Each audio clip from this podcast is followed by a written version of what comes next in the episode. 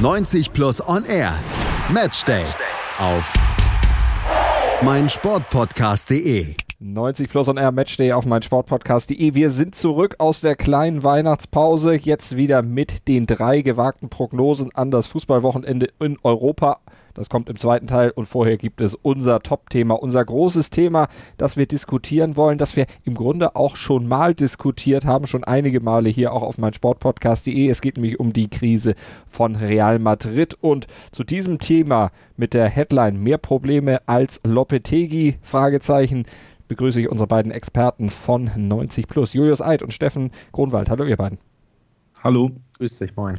Ja, das haben sich die Königlichen wirklich etwas anders vorgestellt, haben sich ja zu Beginn der Saison beziehungsweise nach zehn Spieltagen von Julian Lopetegi getrennt, nachdem man mit 1 zu 5 gegen Barca untergegangen war und hat den Nachwuchsmann aus den eigenen Reihen geholt, Solari. Man hat ihn zum Cheftrainer gemacht und das ging zunächst mal ganz gut los, aber mittlerweile ist man eigentlich wieder auf dem gleichen Punkt, den man unter Lopetegi schon erreicht hat oder vielleicht ist man sogar etwas schlechter. Julius Steffen, lasst uns vorne einsteigen. Wir haben über die Zeit Lopetegi bei Real Madrid ja schon ein bisschen gesprochen. Julius, du hast eben im Vorgespräch auch gesagt, der Mann ist eigentlich die ärmste Sau 2018. Ja, also zumindest wenn man sich anguckt, was er vielleicht hätte erreichen können, wo er vielleicht auch noch vor dem Wechsel zu Real Madrid stand was möglich war und was dann am Ende draus geworden ist, da hat er auf jeden Fall, denke ich mal, viele Möglichkeiten gehabt und die alle verloren und das teilweise natürlich nicht nur aus eigener Schuld. Natürlich war das ganze Gestreite mit dem Verband drumherum sehr unglücklich. Andererseits war da bestimmt auch nicht alleine schuld, auch der Verband hätte vielleicht anders reagieren können, hat sich da ja auch sehr, sage ich mal, persönlich angegriffen gezeigt, was vielleicht in diesen Geschäftsebenen gar nicht mehr so angebracht ist. Da ist ja immer die Diskussion, ob man wirklich aus persönlichen Gründen da auch das frühe WM aus der Spanier auch riskiert hat, weil man eben den Trainer abgegeben hat. Lopetegi auf jeden Fall an der Chance vorbeigeschrammt, eine tolle WM zu spielen. Spanien ja eigentlich einer der absoluten Titelfavoriten, auch zu Recht im Vorfeld gewesen unter Lopetegi noch dann zu Real Madrid gegangen und da eben nach zehn Spielen geschasst worden, aber eben auch bei also man kann vielleicht das Angebot nicht ablehnen, zu Real Madrid zu gehen an Lopetegis Stelle, aber hat eben eine Mannschaft zur Verfügung gestellt gekriegt, die sehr unausgewogen ist nach dem Ronaldo-Abgang. Und das wurde eben nicht gut kompensiert, trägt da, wie man jetzt spätestens sieht, natürlich auch nicht die Alleinschuld an mhm. diesen ersten zehn Spielen, denn es geht ja weiter so. Also hat sehr viel verloren im letzten Jahr, bis auf eben einige Abfindungen, wie du dann eben schon angesprochen hast. Also finanziell ist es bestimmt nicht die ärmste Sau, da dürfte ich noch hinten dran stehen im letzten Jahr, aber. ja wir alle, glaube ich. Auch wenn wir zusammenschmeißen. Auch dann noch, genau. Aber jetzt ist er, genau, jetzt ist er wieder arbeitslos, hat seine erste Chance auf großem Parkett oder seine beiden ersten großen Chancen eigentlich in seiner ganzen Karriere, WM und Real Madrid, innerhalb kurzer Zeit verspielt. Und ich konnte gerade seinen Namen richtig aussprechen und dann war er schon wieder weg. Also es ist auf jeden Fall ein hartes Jahr gewesen. Ein hartes Jahr äh, auch für Real Madrid. Äh, Steffen, wenn wir auf diesen Saisonstart dann nochmal zurückgucken, in der Liga ging es natürlich mit drei Siegen erstmal los. Da wähnte man sich dann noch auf der sicheren Seite. Dann kam man aber so ein bisschen ins Stocken, so spätestens ab Spieltag 6. Da schlug sich das dann auch in Ergebnissen nieder, als man eben 0 zu 3 gegen Sevilla verlor. Ähm, die Gründe für den schwachen Saisonstart insgesamt, der ja dann auch vor allen Dingen noch schwacher wurde, denn äh, aus den nächsten fünf Spielen gab es ja vier Niederlagen und nur ein Remis, das 0 zu 0 gegen Atletico, immerhin gegen den Lokalrivalen nicht verloren. Aber die Gründe dafür hatte Julius ja auch schon angekündigt. Wie viel hängt damit am Ronaldo-Transfer? Ähm, da gehen die Meinungen ja in Spanien oder international auch ziemlich weit auseinander. Zum einen äh, ist natürlich die Seite, die sagt, ja, Ronaldo, der Abgang ähm, ist letztlich mehr als entscheidend dafür, dass äh, Real Madrid jetzt so in der Krise sich befindet. Andere sagen wiederum, naja, man hätte anders wirtschaften sollen, man hätte einen Ersatz dafür holen können. Ähm, was aber nicht von der Hand zu weisen ist, dass Real Madrid der Torjäger fehlt, zu dem sich Ronaldo in den letzten Jahren einfach entwickelt hat ähm, selbst wenn man nicht gut im Spiel war, gab es immer noch diesen einen Ronaldo-Moment und zack, stand es 1, wenn nicht sogar 2 zu 0 für die Madrilen und das war dann oft spielentscheidend. Man hat sich darauf verlassen, dass vorne der Mann mit der Nummer 7 steht und die Dinger letztlich auch souverän verwandelt. Und äh, ja, dieses Momentum, was Ronaldo oftmals ausmachte, dem können die äh, Madrilen aktuell nicht, nicht nachziehen. Äh, Benzema schafft es nicht, äh, ja, sich als solch ein Torjäger auszugeben. Bale, der jetzt äh, gerade zu, zum Ende letzter Saison dann nochmal so ins Laufen kam, hat jetzt auch immer wieder kleinere Verletzungsprobleme und kommt auch längst nicht dahin, was man sich eigentlich von, von ihm erhofft hatte. Und letztlich muss man sich dann wirklich fragen, ähm, warum man Cristiano Ronaldo abgegeben hat und dann keinen einer ähnlichen Klasse neu verpflichtet hat. Zumal ja auch der Ronaldo-Abgang letztlich vielleicht, man blickt ja nicht genau hinter die Kulissen, weiß ja nur das, was so gerüchteweise kolportiert wird, auch dazu geführt hat, dass sie dann, Julius, dann relativ Hals über Kopf nach dem gewonnenen Champions League Finale dann auch äh, den Hut genommen hat. Es wird ja berichtet, dass der Präsident Perez eigentlich gerne Ronaldo verkaufen wollte, sie dann gesagt hat, nee, ohne mich, wenn du einen verkaufen willst, dann verkaufst du Bale. Dann hat Bale im Champions League Finale zweimal getroffen, da war das Argument für sie dann weg und der Präsident hat gesagt, okay, weg mit Ronaldo. Und dann hat sie dann vielleicht als Konsequenz daraus gesagt, Leute, dann auch ohne mich vielleicht als Konsequenz. Also es dürfte auf jeden Fall seinen Teil dazu beigetragen haben. Nicht nur Ronaldo, sondern generelle Uneinigkeit über Transfers wurden ja schon vor dem Sidan-Abgang äh, und dann spätestens beim Sidan-Abgang auch als Ursachen mit ausgemacht, dass da das der Haussegen ein bisschen schief hängt. Und ich glaube auch, dass sie dann da tatsächlich ein sehr feines Gespür auch für hatte, wann es dann an der Zeit war, jetzt nach dieser wahnsinnig erfolgreichen Zeit abzutreten. Theoretisch hat er mit diesen drei Champions League-Siegen in Folge etwas geschafft, was vielleicht jetzt gerade im tagesaktuellen Geschäft noch gar nicht so gesehen wird, aber wo man höchstwahrscheinlich in sehr vielen Jahren dann mit sehr viel Ehrfurcht drüber sprechen wird. Dafür steht er. Dann ist sein wichtigster Spieler in diesem System eben sollte verkauft werden. Und dann hat er vielleicht auch rechtzeitig gesehen, dass er diesen Erfolg nicht halten wird mit dieser Mannschaft, die natürlich auch in großen Teilen nicht verändert wird, in großen Teilen in dieser Art Zusammensetzung zusammengespielt hat über längere Zeit und vielleicht hat er da gemerkt, dass der Peak erreicht ist. Mhm. Und das weiß man ja nun seit wirklich sehr langer Zeit aus vielen Sprichwörtern, dass man am Höhepunkt am besten abtreten sollte. Daran hat er sich dann gehalten. Ronaldo dürfte dazu, denke ich, auf jeden Fall beigetragen haben. Ja. Um das nochmal kurz äh, ein bisschen auszuführen, was Steffen eben schon so angesprochen hat. Ich denke, die zwei größten Probleme, die aus diesem Ronaldo-Transfer bzw. Abgang entstanden sind, sind gar nicht, natürlich ist es die schiere Torzahl, die er fast garantiert hat. Das ist immer was, was eine Mannschaft schmerzlich vermisst. Aber was man auf jeden Fall bemerkt, ist erstens ein Mentalitätsproblem teilweise bei Spielen von Real Madrid mittlerweile, die so vielleicht nicht entstehen, wenn man den vielleicht ehrgeizigsten Menschen der Welt mit auf dem Feld hat, der, denke ich, auch nach drei Champions League-Siegen in Folge ganz bestimmt nicht satt ist. Etwas, was dieser Mannschaft ja jetzt generell vorgeworfen wird. Der zweite ist, dass dieses Team in ungefähr derselben Ausrichtung, 4-3-3, in ungefähr derselben Ausstellung seit sehr vielen Jahren zusammen spielt, aber der absolute Zielspieler da jetzt rausgerissen wurde. Das heißt, jeder Ablauf, den dieses eingespielte Team eigentlich hat, hat sich dadurch verändert, dass der Spielertyp Ronaldo nicht ersetzt wurde. Mhm. Und das sind die beiden Punkte, die in zumindest die offensiven Probleme von Real, es sind nur 26 Saisontore, wenn ich es richtig im Kopf habe, also sogar weniger als Sevilla und fast nur die Hälfte von Barca's 50 Saisontoren. Das erklärt auf jeden Fall diese Offensivprobleme. Nun ist es aber ja auch so, Steffen, dass auch in der letzten Saison und in den Jahren vorher, zumindest in der heimischen Liga, die Ergebnisse auch nicht mehr so waren, wie man sie von Real eigentlich kennt. Diese Champions League Triumphe und natürlich die vielen Tore von Cristiano Ronaldo haben da letztlich aber auch viel überdeckt, was ohnehin schon seit längerem schwelte und im Argen lag. Ja, auf jeden Fall. In den letzten Jahren war es äh, auf nationaler Ebene meist äh, ja der Konkurrent aus Barcelona, der die Titel einheimste und sich dafür feiern ließ, das auch zu Recht. Das waren teilweise ja durchweg souveräne Saisons, die äh, in Katalonien gespielt worden sind. Aber so ein äh, Champions League-Titel schien jedenfalls, was äh, das Umfeld angeht, wesentlich mehr auszumachen als der Meistertitel. Man hat es nicht nur geschafft, einmal den Champions League-Titel zu verteidigen, nein, es gelang sogar ein zweites Mal. Und diese drei Siege in Serie, ich weiß nicht, ob das äh, in ja, absehbarer Zukunft nochmal passieren wird, dass ein Club diesen Titel äh, derart oft verteidigen kann. Und da war es nun mal einfach auch in Ronaldo, der den Torriecher zur richtigen Zeit hatte. Wenn man letztes Jahr an den Elfmeter denkt, den Ronaldo zu später Stunde gegen Juventus Turin verwandelt hat, das war ja auch endlich, letztendlich so ein Alles- oder Nichts-Elfmeter.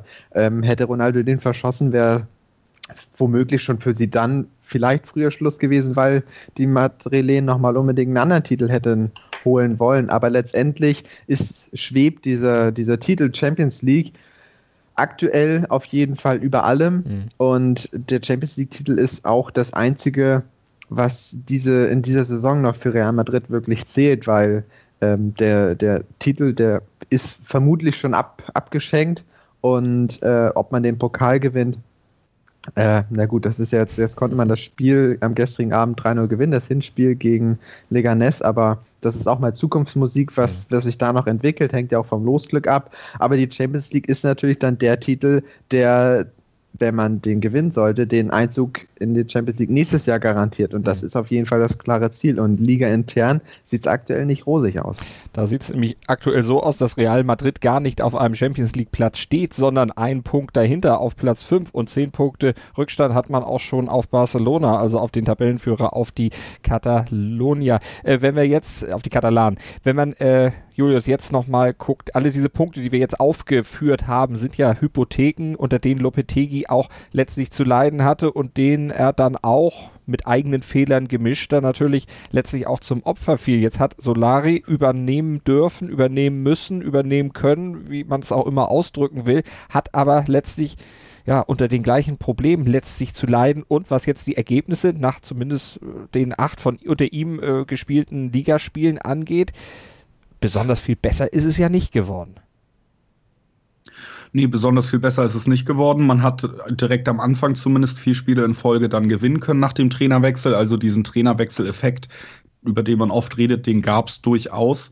Dann hat man aber eben gesehen, dass sich auch nicht nur an den Ergebnissen, nicht nur an der Art des Spielens, die eben teilweise schon für ein Team wie Real, Madrid wirklich erschreckend ist, da hat sich nicht so viel geändert und das liegt hauptsächlich vielleicht auch daran, weil der Kader das gar nicht so hergibt. Man sieht, dass der Trainer, der neu gekommen ist nach Lopetegi, eigentlich immer noch dasselbe 4-3-3 spielen lässt, immer noch auf dieselben Säulen im Spiel setzt und mit denselben Problemen zu kämpfen hat. Mhm. Gerade in der Defensive hat man weder unter Lopetegi noch jetzt unter Solari es hinbekommen, eine solche Struktur, eine solche Sicherheit, Stabilität von hinten im Spiel ähm, ins Spiel bringen zu können, wie es unter sie dann halt der Hauptfall war und eigentlich auch ausschlaggebend, dass man zumindest in der Champions League in diesen wichtigen Spielen immer eiskalt die Fehler ausnutzen konnte, dass man eben auch auf der anderen Seite sich immer darauf verlassen konnte, dass die Defensive rund um Varan, Ramos perfekt funktioniert hat. Das funktioniert jetzt weder unter Solari noch unter Lopetegi. Und wenn man sich jetzt die letzten Spiele und auch die letzten Ligaergebnisse, also das Unentschieden gegen Villarreal und die Niederlage gegen Sociedad anguckt, dann hat man defensiv riesige Probleme, mhm. kann das auch offensiv nicht so ausgleichen, wie es vielleicht mit einem Ronaldo noch wäre. Und wenn man ehrlich ist, hat der Trainerwechsel einen kurzen Effekt gehabt und ist schon wieder verpufft. Ich würde die nicht so gewagte Prognose auch wagen, dass man durchaus sagen kann, dass unter Lopetegi der Tabellenplatz 5 jetzt, den man im Moment inne hat, auch nicht außer Reichweite gewesen wäre. Hm ist wahrscheinlich wirklich der, Fall. Äh, Steffen, wenn wir jetzt auf diese Probleme in der Defensive bei Real nochmal gucken, dann ist ja Defensive zum einen natürlich die Verteidigung, die Dreierkette da hinten, zum anderen aber ist es ja auch der gesamte Mannschaftsverbund. Und da fällt dann vor allem auch auf, dass im Mittelfeld sich ja bei den Madrilen auch ein bisschen was geändert hat. Äh, Modric viel offensiver spielt, als er das in den erfolgreicheren Vorsaisons letztlich noch gemacht hat. Warum hat man da letztlich taktisch so umgestellt? Ist das auch eine Konsequenz gewesen daraus, dass eben vorne im Sturm mit Ronaldo einer dieser Zielspieler fehlt? Das würde ich auf jeden Fall so unterschreiben, dass man versucht hat, die Lücke, die Ronaldo hinterlassen hat, anderweitig irgendwie zu füllen. Da dachte man sich, dass es dann ein schlauer Schachzugwerk Modric, der ja ein sehr erfolgreiches 2018 hatte, äh, noch mehr offensive Freiräume zu geben, ihn vorne austoben zu lassen, damit mehr Chancen kreiert werden kann, dass aus mehr Positionen ähm, die Bälle in 16er kommen können oder auch mal aus der Distanz was versucht werden kann. Da hat Modric ja auch ein wunderschönes Tor äh, bei der Weltmeisterschaft erzielt. Und ich denke schon, dass das auf jeden Fall ein Punkt war, wo man sich erhofft hatte, dass ähm, man dadurch mehr offensive Strahlkraft äh, generieren kann. Was ich dann aber auch denke, ist, was du schon gesagt hast, dieser Defensivverbund gehört natürlich auch dazu, dass das äh, gesamte Mannschaftsbollwerk mitarbeitet und ich würde mal so die kleine Vermutung in den Raum werfen, dass Spieler wie auch ein Modric, der nach diesem Jahr fast schon überspielt äh, scheint, dass er mhm. extrem viele Spiele machen musste und da jetzt auch vielleicht mental wie auch physisch nicht mehr richtig hinterherkommt. Ein Toni Kroos, der ähm, ja, ein sehr schwieriges Jahr hatte, einen sehr schwierigen Sommer, weil viel Druck auf ihm im DFB-Trikot lastete. Seine Aussagen haben es äh, ja nicht wirklich mhm. besser gemacht, jedenfalls was die mediale Auffassung angeht. Und ich glaube schon, wenn du äh, mental nicht äh, die einfachste Saison hatte, sei es aufgrund zu viel Erfolg oder eben zu wenig Erfolg, dass dann solch eine Situation, wie sie jetzt in, wie die Spiele, die jetzt in Madrid erleben, ähm, ja, den Umgang damit noch schwieriger erscheinen lässt. Mhm. Dazu kommt ja dann auch noch, dass Spieler wie Sergio Ramos oder auch Varan jetzt zu Beginn der Saison auch nicht ihre besten Tage erwischt haben, da so ein bisschen unter dem WM-Blues auch noch litten. Wir hatten das hier auch schon mal an dieser Stelle besprochen, aber vor allen Dingen auch durch individuelle, bis dahin nicht so gekannte Fehler geglänzt haben. Das hat sich ja auch nur in Teilen dann, äh, Julius, relativieren können jetzt im Laufe der Saison. Genau, das Hauptproblem ist, und das führt eben zu diesen individuellen Fehlern, auch dieser eigentlich individuell hoch veranlagten Spieler, ist im Moment das Real eigentlich bei jedem Tempogegenstoß eines Gegners und das ist natürlich nicht nur bei guten Gegnern, sondern gerade bei schwächeren Gegnern in der Liga der Fall, der Fall denn schwächere Teams versuchen erstmal tief zu stehen, Real kommen zu lassen und dann zu kontern und das funktioniert einfach viel zu gut in diesem Jahr. Real wirkt bei jedem Gegenstoß und das seit über einem halben Jahr in der Liga eigentlich ungeordnet, überfordert und kann selbst mit einem Gegenstoß von zwei bis drei Spielern eines Tabellen 16. nicht unbedingt die Gefahr unterbinden. Und das ist natürlich wirklich diese Struktur, die der Defensive im Moment fehlt und die dabei beginnt, dass zum Beispiel ein Modric jetzt weiter vorne steht, die dabei beginnt, dass eine Mannschaft, die in einer bestimmten Form seit längerer Zeit zusammenspielt, jeden einzelnen Ablauf mittlerweile automatisiert hatte in den wichtigen Situationen, gewisse Spieler und gewisse ähm, Position neu besetzt oder verschoben hat auf dem Feld und dadurch ist diese Struktur, die so unwahrscheinlich wichtig war in der Defensive, so wie in der Offensive, halt größtenteils im Spiel verloren gegangen und beide Trainer haben es nicht geschafft, da etwas Neues zu schaffen, was wirklich miteinander funktioniert.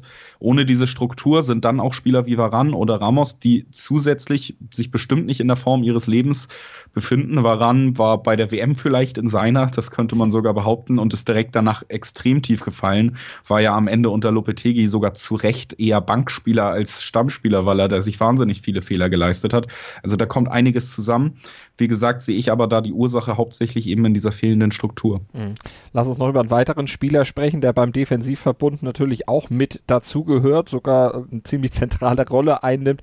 Steffen, nämlich Thibaut Courtois, der Torhüter, war ja gekommen, um Kayla Navas, der immer so als ein bisschen unsicher galt, dann ja nicht nur Dampf zu machen, sondern ihn zu ersetzen, letztlich auch das Torhüterspiel bei Real auf ein neues Level zu heben so richtig äh, überzeugen kann er aber auch nicht. Und dass er jetzt so unbedingt besser ist und mehr Sicherheit gibt als Navas, das kann man auch nicht sagen. Nein, äh, man hat sich im Sommer auf jeden Fall mehr davon erhofft, als man es äh, geschafft hatte für ja letztendlich eine Schnäppchensumme von, ich glaube, 30 Millionen, ähm, den Belgier zu verpflichten. Äh, in den Medien wurde schon spekuliert, wie äh, wenig Gegentore die Madrilen denn jetzt bekommen werden mit dieser Defensive, diesem Torhüter. Müsste ja eigentlich äh, jegmöglicher Titel drin sein. Die Realität sieht aber ganz anders aus. Ähm, Thibaut Courtois ist zwar nicht äh, an besonders vielen Gegentor, Gegentoren hauptschuldig, letztendlich wirkt er aber immer sehr lethargisch und ähm, als wenn er sich selbst nicht so wirklich zurecht fühle äh, in der Situation, in der er sich jetzt befindet. Am Anfang war er ja noch die ersten zwei, drei, vier Wochen ein Bankspieler, musste erstmal so nach Madrid ja quasi kommen, sich zurechtfinden und auch auf der Bank wirkte er schon direkt ähm, sehr unzufrieden, hatte sich die ganze Situation von vornherein ganz anders vorgestellt und mittlerweile sind es auch äh, die Gegentreffer, bei denen er, ja, selbst wenn sie aus kürzester kürzester Distanz äh, erzielt werden, wirkte aber nicht so, als würde er alles äh, in seiner Macht tun, um den Ball zu verhindern wollen. Ähm, jetzt war es neulich äh, ein Gegentreffer, ich weiß jetzt nicht mehr gegen wen das war, wo dann eine Flanke kam, einen zweiten Pfosten eingeköpft und Courtois sprang da eher lustlos hoch, als wenn er wirklich äh, den Ball versucht abzuwehren. Und da kommt es den Madrilen vielleicht jetzt sogar entgegen, dass er mit einer Hüftverletzung erstmal ausfallen wird. Mhm. Äh, Keller Navas rückt jetzt wieder ins Tor und soll natürlich dann mit seiner Mentalität nochmal so als Wachmacher fungieren. Und äh, die Madrilener hoffen sich natürlich dadurch, dass die Defensive jetzt wieder mehr in das von Julius angesprochene System rückt, dass wenn von hinten ein Wachmacher da ist, dass da einfach mehr, mehr Lautstärke, mehr Aktivität äh, kommt und somit die Spieler wieder an das, ja, an die Form anknüpfen können, mit der man letztlich die vergangenen drei Jahre der Champions League gewinnen konnte. Das am besten schon jetzt am Wochenende, wenn es zu Real Betis geht. Denn die stehen ja in der Tabelle vier Punkte hinter den Madrilen, drücken also auf diesen fünften Platz und Madrid braucht die, Punkte, um natürlich Betis dann auf Distanz zu halten, aber auch um an Alaves dran zu bleiben, an Alaves und Sevilla, die auf vier und drei stehen. Die spielen am Wochenende Alaves auswärts bei Girona und Sevilla zu Hause, äh, auswärts bei Athletic Bilbao. Also da ist eigentlich auch mal erstmal davon auszugehen, dass die beiden Mannschaften vor Real punkten werden. Also wichtig, dass Real dann entsprechend selber dran bleibt. Und wie diese äh, dieses Ziel dann am Wochenende bei Real Betis zu erfüllen ist. Darüber sprechen wir gleich nach einer kurzen Pause hier bei 90 Plus und R-Match auf mein Sportpodcast.de und dann schauen wir auch noch, was Real dann sonst noch machen muss, um den alten Ruf dann möglichst schnell wieder aufzupäppeln. Sport für die Ohren. In deinem Podcatcher und auf meinsportpodcast.de. Daily Down Under. Das Chip and Charge Special mit Andreas Thies und Philipp Jobert. Abonniere jetzt Chip and Charge. Ab dem 14. Januar täglich als Podcast. Alles rund um die Australian Open und täglich die Möglichkeit, eine aktuelle Ausgabe des Tennismagazins zu gewinnen. Chip and Charge. Daily Down Under. Die Australian Open auf meinsportpodcast.de. 90 Plus und R-Match.de auf mein Sportpodcast.de mit Malte Asmus und die beiden 90 Plus Experten Julius Eid und Steffen Gronwald. Ja, wir haben über Real Madrids Krise gesprochen, die Gründe für den in Anführungsstrichen Niedergang der Königlichen schon analysiert. Jetzt gucken wir mal voraus auf das Wochenende, Julius. Real Betis ist Gastgeber für Real Madrid und ist ja auch erster Verfolger der Madrilen im Kampf hinter den Champions League Plätzen. Und da stehen die Real beide ja momentan nicht drauf. Vor allen Dingen bitter für Real Madrid. Wir haben es vorhin gesagt, ein Punkt fehlt da hinter Platz 4. Wie ist denn die Ausgangsposition jetzt für das Duell bei Betis zu sehen? Gar nicht so gut, wie man vielleicht meinen mag, wenn man auf den Real Madrid Kader guckt, auf die voraussichtliche Aufstellung, dann kann man, glaube ich, in fast keinem Spiel der Welt behaupten, Real geht nicht, oder Real Madrid in diesem Fall, das muss man dann ja vielleicht aussprechen, geht nicht als Favorit ins Spiel. Allerdings spielt Betis eine durchaus überzeugende Saison und Real hat eben auch gerade in den letzten Ligaspielen gezeigt, dass sie sich eher auf dem absteigenden als auf dem aufsteigenden Ast befinden, was die Form angeht. Und dann spielen sie jetzt eben nicht gegen das absolute Fallobst der Liga, um sich vielleicht mal wieder Selbstvertrauen zu sammeln. Da kommt jemand, der weiß, dass ein Sieg sehr wichtig ist, um vielleicht sogar Saisonziele zu übertreffen, wenn man das gewinnen kann und damit sehr dicht an Real randrückt. Und äh, ein Team mit Marc Bartra ist sowieso nie zu unterschätzen, das weiß man seit jeher. das sagst du natürlich als Moderator von BVB hier auf meinsportpodcast.de. BVB Podcast, klar. Nein, das sage ich als äh, neutraler Fußballexperte. Okay. ähm, nee, aber wie gesagt, also Real trifft da nicht auf ein Team, was man auf die leichte Schulter nehmen kann oder dürfte. Dazu kommt eben die Form der letzten Spiele, die wirklich wieder in Richtung erschreckend ging, wie man es teilweise zuletzt unter Lopetegi hatte. Und ich bin da auf jeden Fall gespannt und würde sagen, da kann man mit einigen Überraschungen rechnen. Man darf natürlich, wie gesagt, nie die individuelle Klasse von äh, Real Madrid unter den Tisch kehren und natürlich ist da immer die Möglichkeit gegeben, beziehungsweise sogar die größere Wahrscheinlichkeit, dass dieses Team gewinnen wird, außer es geht gegen absolute Top-Konkurrenten. Aber dieses Wochenende könnte die nächste bittere Enttäuschung bereithalten und dann wird es eben auch schon richtig spannend, weil Steffen hat es am Anfang schon angesprochen, im Moment ist eigentlich das Hauptsaisonziel, dass man die Champions League-Qualifikation mhm. überhaupt schafft. Und das wäre dann natürlich schon der absolute Supergau, wenn man da irgendwie dran vorbeirutscht. Und genau dafür muss man diese Spiele jetzt gewinnen. Überspitzt könnte man jetzt sagen, der einfachste Weg ist, nach Europa ist die Champions League zu gewinnen für Real. Stimmt so natürlich nicht ganz, ist ein bisschen sehr übertrieben. Aber was muss denn, Steffen, aus deiner Sicht passieren jetzt bei Real? Nicht nur um kurzfristig dieses Ziel für die nächste Saison Champions League abzusichern, sondern auch danach, darüber hinaus dann wieder ja, das Madrid zu sein, was Madrid eigentlich sein möchte und vom Namen her sowieso verdient hätte zu sein. Also kurzfristig muss auf jeden Fall an der Statistik der Auswärtsbilanz gearbeitet werden. Man hat jetzt in den bisherigen neun Spielen drei Siege, zwei Unentschieden, vier Niederlagen auf fremdem Platz, dabei 18 Gegentreffern. Äh, in diesen neuen Spielen kassiert. Und das finde ich schon mhm. wirklich gruselig, wenn man äh, diese Statistik mit einem solch großen Club wie Real Madrid in Verbindung bringt. Ähm, zwei Gegentreffer pro Spiel im Schnitt, das ist nicht, äh, ja, nicht der Wert, den man sich eigentlich erwünscht wenn man das königliche Trikot anhat. Äh, langfristig muss man sich natürlich überlegen, ob diese Transferstrategie von wir versuchen jetzt äh, neue junge Spieler auszubilden, die hier groß zu machen, ähm, weiß ich nicht, ob damit der Erfolg, den man sich erhofft, äh, aktuell möglich ist. Man wird sich natürlich wohl, wohl oder übel mit den größeren Namen wie eines Eden Hazard beschäftigen, vielleicht auch beschäftigen müssen, wenn man wieder mehr Druck und mehr Klasse in seinen Kader bekommen möchte. Und dieses Umdenken wird jetzt natürlich gerade bei Präsident Perez irgendwo erfolgen müssen. Die Kritik, die Stimmen werden im oder rund ums Bernabeo immer lauter und äh, es ja scheint fast schon, als wenn Perez diesem Ruf nachkommen würde und ja so seinem Lieblingshobby, sagen wir mal, nachkommen. Äh, Ob es jetzt ein Hazard wird, steht ja noch ein bisschen in den Sternen. Die Anzeichen dazu verdichten sich ja. Ob dann auch ein ja, hochrangiger Mittelstürmer, wie es ein Cristiano Ronaldo war, ob solch ein Nachfolger auch noch im Bernabeu präsentiert wird, bleibt natürlich abzuwarten. Das ist Zukunftsmusik. Aber Namen wie, ein, wie eines Harry Kane wurden auch schon mit den Königlichen in Verbindung gebracht. Julius, was würdest du denn raten? Wer von den Namen wäre denn einer, der da tatsächlich helfen würde, könnte? Also ich denke, dass erstmal die Wirkung von solchen großen Namen, egal ob es jetzt ein Hazard oder ein Kane, eine gewisse Ausstrahlung hat, vielleicht auch Selbstsicherheit der Mannschaft zurückgeht, die im Moment natürlich auch irgendwie nicht so da zu sein scheint. Dazu würde ich bei den, wenn wir über große Namen im Sommer reden, eigentlich schon, bevor wir überhaupt aufs Feld gehen, auf der Trainerbank anfangen. Denn Solari schon quasi nach seinen zwei Wochen Interimstrainer dann ja erst bestätigt worden. Eher so die Lösung, weil man eben gerade auf dem Markt auch nichts gefunden hat. Da waren ja andere Namen wie zum Beispiel ein Conte, der aber bis zum Sommer Pause machen möchte, ja auch im Gespräch. Mourinho ist wieder frei, der immer noch im Verein große Befürworter haben soll dann im Sommer. Also, die Frage ist nur, warum? Vor allem ja, die Frage ist, ist, ist die Zahl der Befürworter größer als der, der eher negativ dagegen eingestellt sind?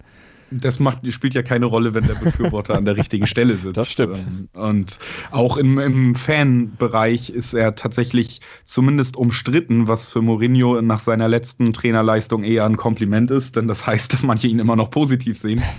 ähm, also da auf der Trainerbank würde ich schon sagen, dass Solari eigentlich, wenn der Champions League-Titel jetzt nicht kommt, das wäre die einzige ernstzunehmende Bewerbung, dass er Trainer über den Sommer hinaus bleibt. Ansonsten kann man es sogar relativ charmant noch verkaufen, ohne ihm irgendwie wirklich weh zu tun, zu sagen, er war Interimstrainer, wir haben keinen gefunden, er ist eingesprungen, hat das diese Saison erledigt, jetzt holen wir wieder einen großen Namen. Also selbst da könnte eine Veränderung erfolgen, die dann natürlich auch auf der Position Trainer vielleicht die Veränderung ist, die den größten Einfluss haben könnte. Eden Hazard ist ein Name, den Steffen eben angesprochen hat, dann auf dem Feld, von dem ich ich möchte nicht sagen fest ausgehen würde, aber halte ich für eine relativ sichere Wette, dass der vielleicht dann doch im Sommer nach Madrid gehen wird. Kane oder ein anderer hochrangiger Stürmer, das ist tatsächlich wieder ein Marktproblem, dann ähnlich vielleicht wie bei dem Trainer zum Zeitpunkt der Lopetegi-Entlassung. Kane hat ja auch erst bei Tottenham verlängert, ist aber eigentlich ein Spieler, der natürlich noch für größere Aufgaben vielleicht äh, in Frage kommt, aber lässt man ihn gehen, den vielleicht wichtigsten Spieler, mit dem man gerade verlängert hat, und kann man ihn nicht irgendwie halten? Das sind halt die Fragen, die sich Tottenham da stellen muss im Sommer und für die Real dann natürlich auch extrem viel Geld in die Hand nehmen müsste bei Hazard dürfte sich das ja noch relativ moderat handeln, weil er eben auch seinen Vertrag nicht mehr allzu lange bei Chelsea hat. Ansonsten gibt es natürlich wenige hochrangige Stürmer. Wenn man jetzt wirklich von einem Format Ronaldo spricht, gibt es wahrscheinlich keinen einzigen. Mhm. Da steht er dann doch alleine. Ähm, da wird es abzuwarten sein, was sich da entwickelt und welche Leute vielleicht auch doch noch auf den Markt drücken könnten. Auch ein Cavani ist vielleicht noch eine Möglichkeit, der ja aber andererseits mit einem äh, Rückgang zu Neapel lieb, liebäugelt. Da gibt es ein, zwei Möglichkeiten. Da wird spannend auf dieser Position. Von einem Hazard würde ich fast ausgehen. Ich denke, dass das die definitive Reaktion sein wird, mindestens einen richtigen Statement-Transfer zu setzen im Sommer. Und der zweite wird außer der Champions League-Sieg folgt und man kann ihn eigentlich nicht entlassen, dann auf Solaris Position erfolgen. Auf jeden Fall der Champions League Platz jetzt erstmal kurzfristig das Ziel und das muss Solari dann erstmal noch ja, versuchen abzusichern.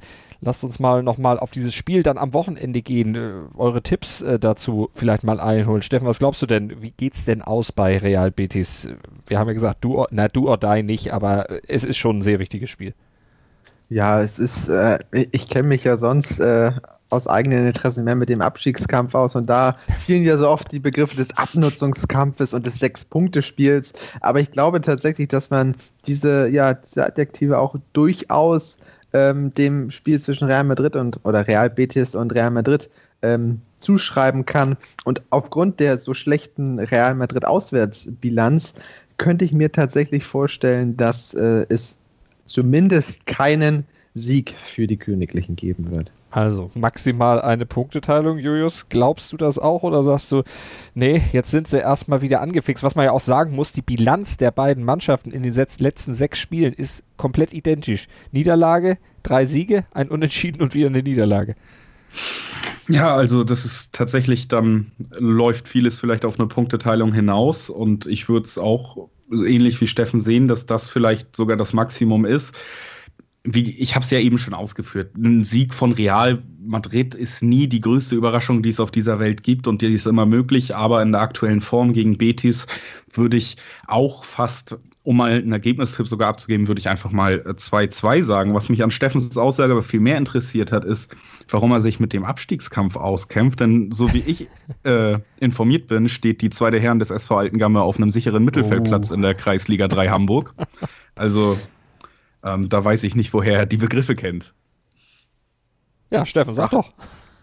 es, es, gibt ja einen, einen, Club mit roten Hosen, äh, blauen Stutzen, weißen Trikots, die in den letzten Jahren nicht immer für den hochklassigsten Fußball standen. Aber, Aber das hat sich natürlich jetzt auch geändert. Ich wollte gerade sagen, die sind doch gerade recht weit vorne. Ja, äh, also so manch ein Club im Süden Deutschlands wünscht sich die Tabellenposition, die der HSV aktuell hat habe ich gehört. Allerdings, Vielleicht nicht in der Liga, ich wollte gerade sagen, Position. Kleinen Unterschied gibt es doch dazu dann doch noch. Aber bleiben wir bei europäischen Spitzenclubs. Und da gehört Real Madrid ja immer noch zu. Der HSV aktuell natürlich leider nicht, kann sich aber natürlich auch noch ändern, denn wir wissen ja alle, das Potenzial in der Hansestadt und rund um die Hansestadt ist eigentlich da und eigentlich müsste der Verein ganz woanders stehen, als er steht. Aber das ist jetzt nicht unser Thema. Wir machen eine kurze Pause und dann gibt es noch die gewagten Prognosen und da gibt es dann auch noch die Meinung von Manuel Behlert von 90 Plus zum Duell zwischen Real und Betis. Immer informiert sein, auch von unterwegs. Auf meinsportpodcast.de. Sportplatz mit Malta Asmus und Andreas Thies. Täglich neue Podcasts aus der Welt des Sports. Von Airhockey bis Zehnkampf. Berichterstattungen, Interviews und Fakten.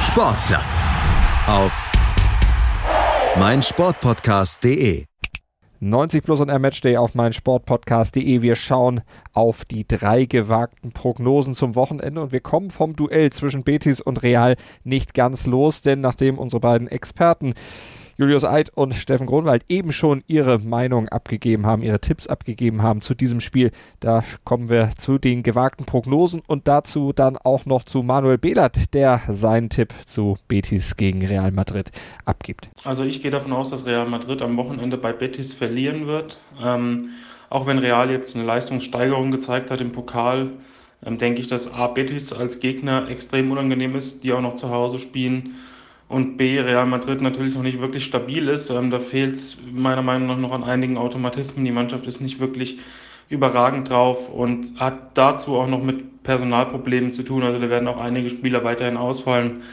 Ähm, die Vorzeichen stehen einfach nicht gut und ich denke, rund um Solari wird das bedeuten, dass es weiterhin Unruhe gibt, dass weiterhin im Hintergrund diskutiert wird, wer denn den Job übernehmen könnte und wann. Also ich rechne mit einem knappen Sieg von Betis. Soweit also Manuel Behlert mit seiner gewagten, eigentlich gar nicht so gewagten Prognose ans Wochenende, wenn ich mich an das erinnere, was Julius und Steffen eben schon im ersten Teil der Sendung gesagt haben. Julius, dann mach du mal deine gewagte Prognose, die führt uns in die Premier League.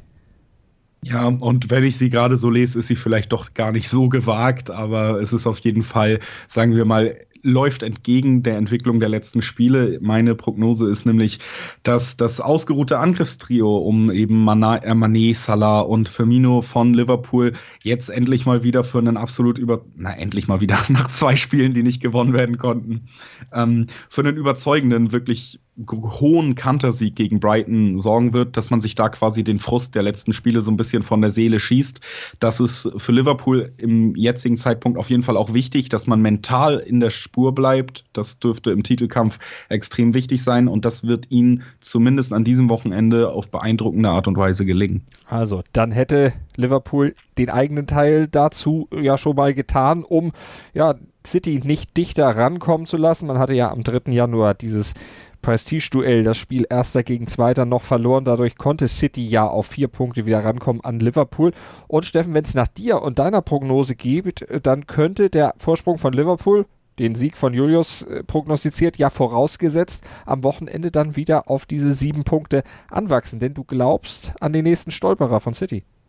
Ganz genau. Und zwar geht es für Manchester City gegen keinen anderen als die Wolverhampton Wanderers, die auch ja, aktuell so die Rolle des Favoritenschrecken einnehmen. Man schafft es zwar konsequent gegen die äh, ja, Clubs auf den abstiegsbedrohten Plätzen zu verlieren, gewinnt dann aber gegen Chelsea mit 2 zu 1, gewinnt bei den Tottenham Hotspur mit 1 zu 3 ähm, und hat jetzt auch jüngst im FA Cup Liverpool mit 2 zu 1 besiegt. Und deswegen gehe ich davon aus, dass ja, Manchester City nach diesen Torfestivals mit 9 zu 0 und 7 zu 0 in den Pokalrunden einen kleinen Dämpfer einfährt und äh, nicht über ein Unentschieden gegen Wolverhampton hinauskommt.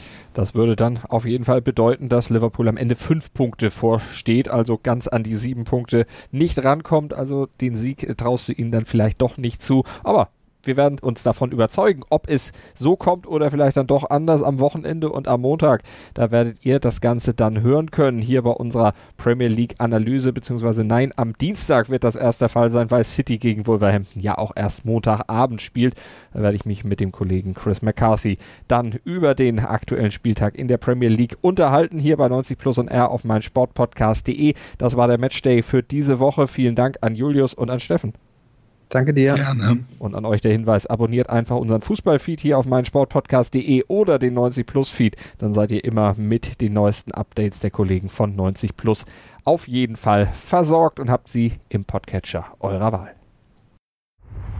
90 Plus On Air. Matchday. Auf meinsportpodcast.de. Wir klingen nicht nur gut wenn wir direkt am Spielfeldrand stehen. Die Adler Mannheim bleiben der Tabellenführer in der deutschen Eishockeyliga. Oder direkt von der Schanze berichten. Wir haben einen spannenden ersten Durchgang gesehen. Bei den Springern Kamil Stoch führt vor Zielen Bartol. Wir sehen dabei auch noch gut aus. Borgia Sauerland ist offizieller Ausstatter von meinsportpodcast.de. Borgia Sauerland. Berufsbekleidung, Arbeitsschutz und mehr auf borgia-sauerland.de. Ich habe mich natürlich schockverliebt, weil die war wirklich ganz, ganz klein. So begann die Mensch-Hund-Beziehung zwischen Christina und Tierschutzhund Frieda. Und wie es danach, nach dem ersten Moment der Verliebtheit, so weiterging und welche Klippen es danach zu umschiffen galt, das hört ihr in der neuen Ausgabe von Iswas Dog, dem Podcast für harmonische Mensch-Hund-Beziehungen. Iswas Dog? Mit Malte Asmus. Überall, wo es Podcasts gibt.